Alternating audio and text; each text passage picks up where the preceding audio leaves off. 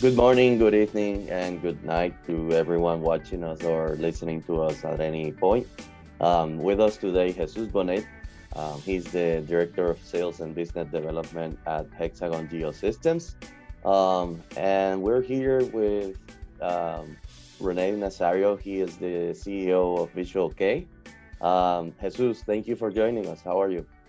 Thank you very much. I'm very happy, very excited having this session. So thank you very much for the invitation. Rene, thank you for joining us as well. Hi guys, well, that's a pleasure always, and Jesus, always good to engage with all the great things that are going on. I think this uh, specific topic that it's about reality capture and digital twins. Uh, there's a lot of buzz in the market, things you hear, right?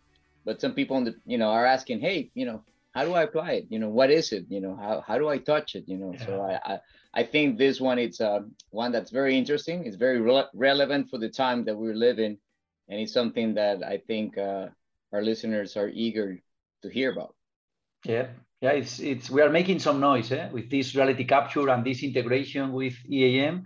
So people is getting really interested about this. So looking forward to what we can show and what we can present to the market. Super, super. So so I'll get straight to it, Jesus. So I think that the first question to try to understand this, right? It's it's you know what is reality capture, right? And and and you know we talk about the digital twin, but you know how, how are they connect? You know, and are they the same thing? They're they're different thing, and and is it like through reality capture that I'm able to create a digital twin? Can you tell us a little bit about it? Yeah, of course, Rene. So as you said, the, the final objective of this uh, integration or of this discussion in the end is to get this digital twin, and, and we can get this digital twin in, in different ways. But basically, one of the best reasons or one of the best ways to do it, and is my favorite one, of course, is using reality capture. But let me start maybe defining or explaining what is reality capture for, for everyone. I like to define or to describe reality capture like the process of digitizing the real world through the use of different measuring technologies, different sensors. So the sensor is, is one important component of this uh, reality capture process. The second one, of course, is the software, is the way we use the software to manage all this information in order to get the digital twin.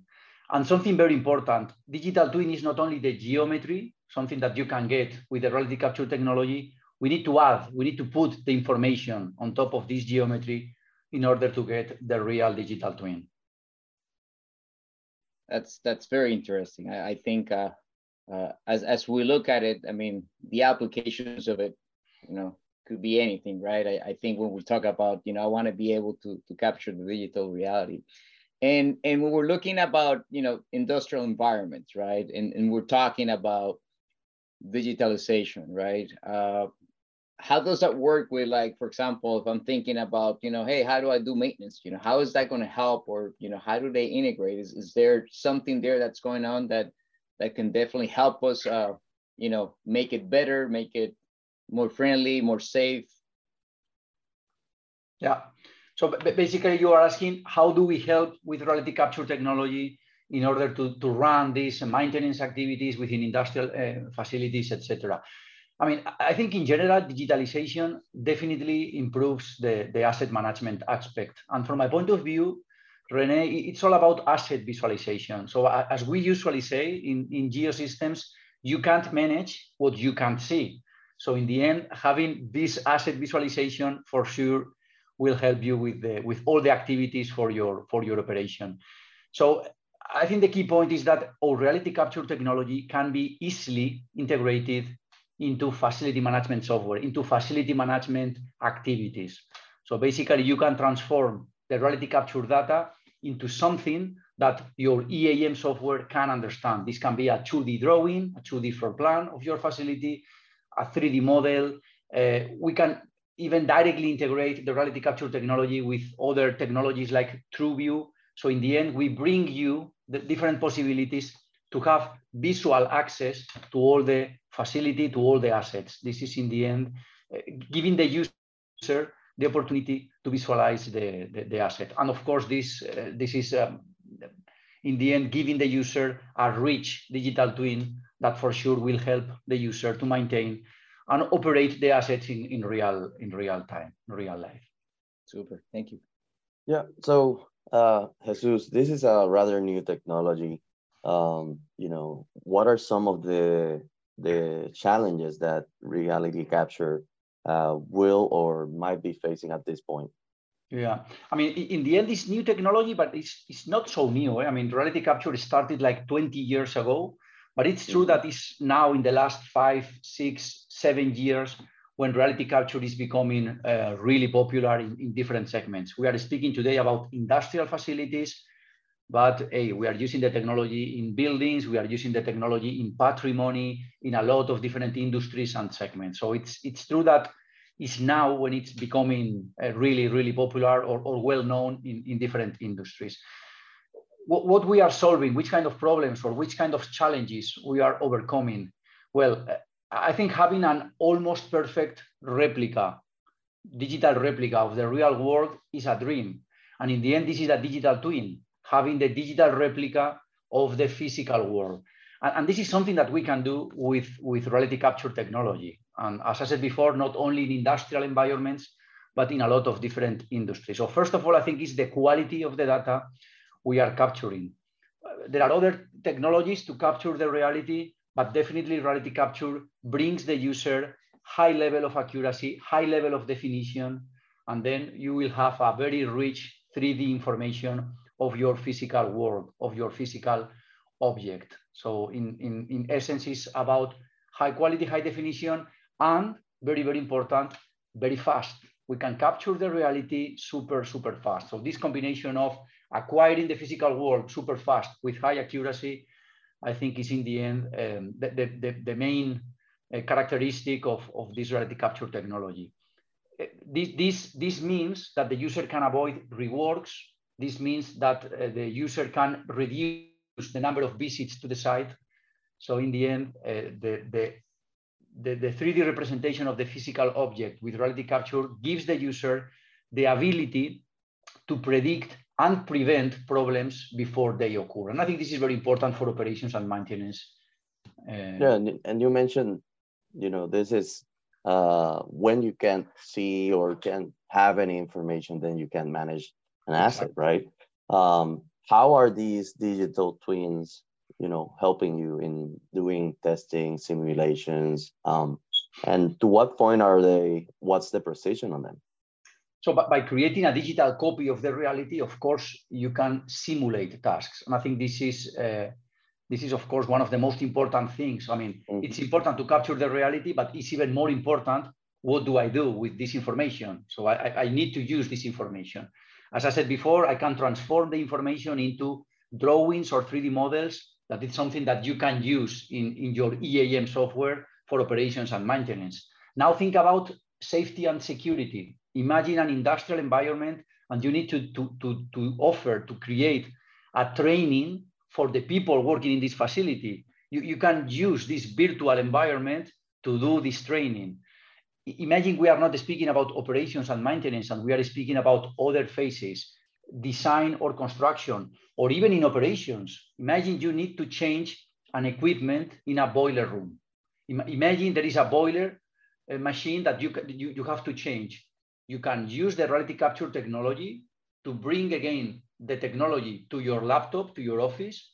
And then by designing the new boiler machine, the new boiler instrument, equipment that needs to fit in this room, you can simulate, you can check if there is any clash between the reality, so the reality capture information, and your 3D model design. So going back to your question, yes, definitely digital twins will allow you for testing and simulating.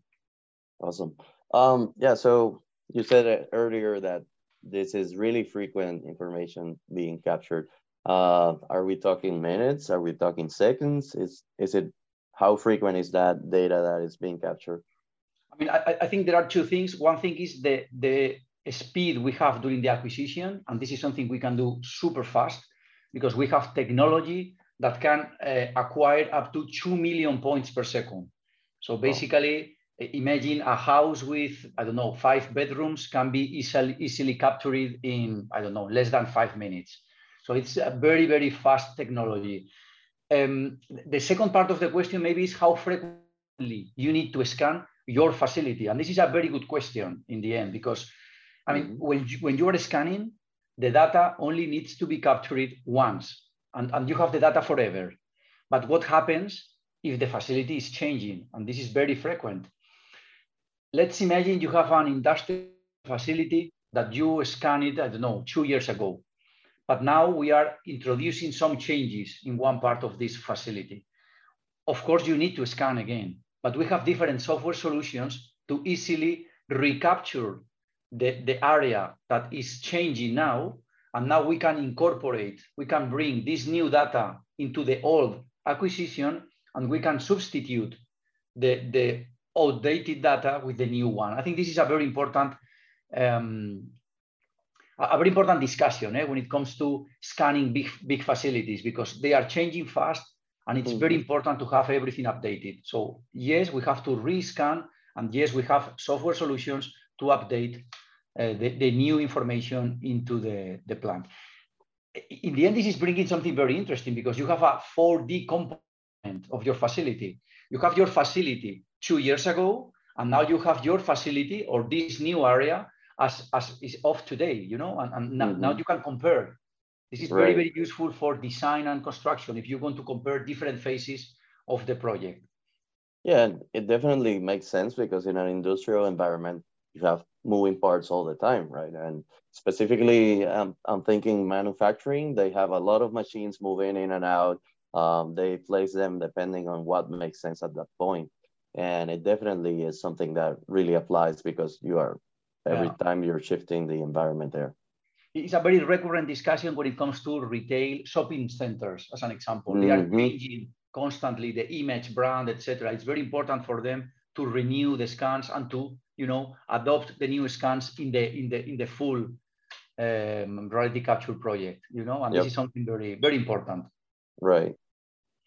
I, I think it's very interesting, and and when we start talking about the ways that you can scan, right? Uh, now now we we get a little bit into the technology, right? I, I assume that you know there are different things in, in my mind.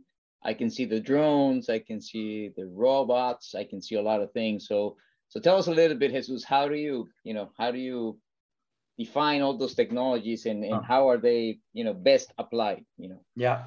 So that, that's that's really exciting, yeah? and it's a, a very good question, you know, because depending on the project, depending on, depending on the scope of your of your project, then the technology needs to be different. I started working in this business like 20 years ago, and we were measuring point by point with the total stations and other technologies, you know. But then the, the, reality capture arrived, and this was the revolution for, for the geomatics, for the geosystems technology, you know? So now, eh, during these 15 years, it's impressive how the technology is evolving, how fast, how accurate, how easy to use is now this technology is, is something really, really impressive. I, I, like, when it comes to reality capture technology, I like to define in, in three main eh, pillars or blocks. First of all is terrestrial laser scanners, uh, second one is mobile mapping systems. And third one, this is like the state of the art. This is the autonomous uh, solutions. So TLS, terrestrial laser scanners, this is the static measurement. So you place a scanner, an instrument in a tripod, and then you are scanning super fast the, the, the environment. This is usually more accurate, um, not, not so fast as a mobile mapping system, but it's much more accurate. If you need more productivity, if you need to go faster, then mobile mapping solutions usually are the, the best solution. Mobile mapping solution in the end is a laser scanner that you can use while you are in movement. Eh? So we are combining the laser scanner with other technologies like GNSS, inertial systems, IMUs, etc., cameras. And while you are walking or while you are driving, you are able to capture the reality. This is usually less accurate, but much, much more productive. And then the third one, as I said before, like the state of the art is how Hexagon Geosystems see the future. And this is uh, in, in, in, autonomy. I mean, this is in, using autonomous solutions. We want to remove, we want to reduce the human interaction with the, with the technology. And in the end is using UAVs, as you said before, drones, or using robots, and putting the sensors in those uh, robots or drones, and then they are doing the, the measurement for us. So this is like the the dream of the of the of the of the people surveying or, or measuring in the in the facility. So basically, these are the three technologies: TLS, more accurate, less productive; mobile mapping, more productive, less accurate, and then autonomous solutions, uh, trying to avoid the, the human interaction. Wow, that's very interesting. And and I assume depending on what your goals are, then you will define which technology you use, right? So so depending Absolutely. on the application and what you're trying. Exactly, that's really important. And usually is uh, accuracy. Eh? If you want to create a 3D model of your facility, what level of detail you want to get? Mm-hmm. Depending on this level of detail, you need to use one technology or the other, or how fast you want to go acquiring the, the, the information. This is in the end, which which is important to decide which technology I want to use in, in the project. Wow, that's that's interesting. My, my mind goes into different places and, and things that we could do, right? Uh, I think it's it's amazing that this technology is available today. Yeah. So as as we have a lot of people that you know take care of facilities and and and different plants and and large engines and all sorts of assets, you know, and and they're they're hearing this, you know, say, hey, you know might be interesting for me right? Could be something that that i might you know like to apply but you know they start thinking you know how do i start? You know how much is going to cost? You know how you know how do i justify this type of thing so so what recommendations would you give you know for the managers that that are you know considering starting to implement these technologies to try to you know optimize their plans and and and go into the next steps so Rene, this is probably the most important question eh, of, the, of, this, of this discussion, because in the end, why should I change right. the ways of doing things? This is, uh, or, or what this technology is bringing to me, or, or yeah, that, that's definitely a, a very good question. So first of all, what I would say to all these people seriously considering of adopting the, the technology is don't be afraid. I mean, don't be afraid of adopting new technology in general, but adopting reality capture technology in, in particular. Don't be afraid of changing your processes. And, and this is a very important uh, statement from my point of view. So things like we always did it in this way is something that we have to remove from our minds eh? because I think there are a lot of nice technology in the market to be adopted, and this is for sure going to, to help me to improve things. So leave the comfort zone try new things, and probably you will be surprised about how much time and money you can save by using this, this technology. Maybe the second uh, advice or, or recommendation would be why not starting with a pilot project? I mean, all right, this is a new technology for you, and you are not okay. totally convinced about this. But, but maybe you can start with something small, pilot project, proof of concept, something that allow you to test the new technology, mm-hmm. the new workflow, without risks. So in the end, we from Geosystems or you from Visual K, you are going to support uh, the, the, the, end user with this journey, you know, and, and we are going to show the people how to use the technology in a very small project. And then uh, with your own experience, you will be able to really decide if this is interesting for you or not. And I'm pretty sure that it will, it will be interesting. And once you are sure, of course, the only thing you have to do is implementing and then again we are we are here to support with this implementation. So for me, these are like the three main recommendations. Okay, so so they don't have to go and and buy everything and get it going. You're saying, hey, come to us uh, in, in, Hexagon Geosystems, and we will be able to help you Correct. create a proof of concept, something Correct. that uh, you can understand what that means to your business, right? Where's the value in it, right? So, so what am I gaining from it, right? and then obviously kind of do an ROI and figure out, you know, what are the returns. I mean, so that I think that's amazing because, like you said, you know, uh, you can dream about it, but then you you figure out how do I get there, right? So, so yeah. good that. Uh, so, in, in the end, the technology is more or less affordable, depending on terrestrial laser scanners, if it's an entry-level solution or high-end solution or mobile mapping. But in the end, it's an important investment. So if before forcing the customers or the people, hey, go and invest for this technology, I think there are other formulas to, to really help with this process. One is the pilot project, as you said, rental could be another option. So we have different services to, to help the, the customer to access the technology. And then once they are ready, once they are totally convinced, they can consider about the investment. But yes, there are we are very flexible with this. That's very exciting. Very exciting and very uh, interesting ways to, to go about it. Thank you for that, Jesus. Thank you to you, Rene. Thank you, Ernesto, for the invitation. And yeah, happy to support. I'm here. Thank you very there much. you have it, folks. Uh, the future is here. Um, I'm yeah. very excited about this one. Um, so thank you both, uh, Jesus, for joining us. Um, you know, from from our side, we you can find our post on LinkedIn, Twitter, and Visual K's blog, um, and also listen to this and any other episode on YouTube, uh, Spotify, Apple Podcasts, and Anchor FM. So thank you, Jesus, for being with us, Rene, as well. Thank you very much, and, and you know, this is it. Thank you very much. Bye. Thank you guys. That was very, very interesting, informative. Appreciate it. Always a pleasure talking. And until next time, take care. Thank you. Bye.